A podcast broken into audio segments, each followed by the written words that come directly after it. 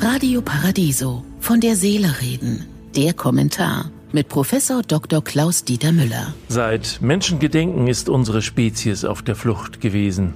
Schon die Bibel kennt das Thema.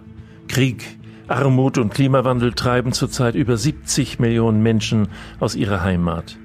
51 Prozent davon sind Kinder und Jugendliche unter 18 Lebensjahren. Neun von zehn kommen aus Entwicklungsländern. Und wir in den westlichen Industriestaaten haben viel Schuld auf uns geladen. Die Menschheit hat nach Ende des Zweiten Weltkrieges weit mehr als 100 bewaffnete Konflikte erlebt.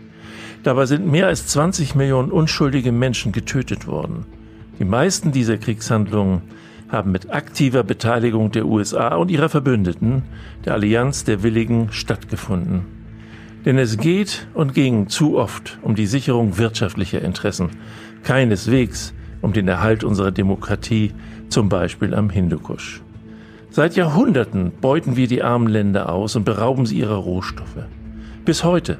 Die Abschaffung von Importzöllen überschwemmen zum Beispiel die lokalen afrikanischen Lebensmittelmärkte mit Billigimporten aus Europa. Unser Export von staatlich subventionierten Lebensmitteln macht die eigene Agrarproduktion für die Menschen in Afrika unrentabel. Der ungezügelte Kapitalismus vernichtet darüber hinaus unsere Umwelt. Das ist kein Naturgesetz, wie uns Ökonomen gerne weismachen wollen.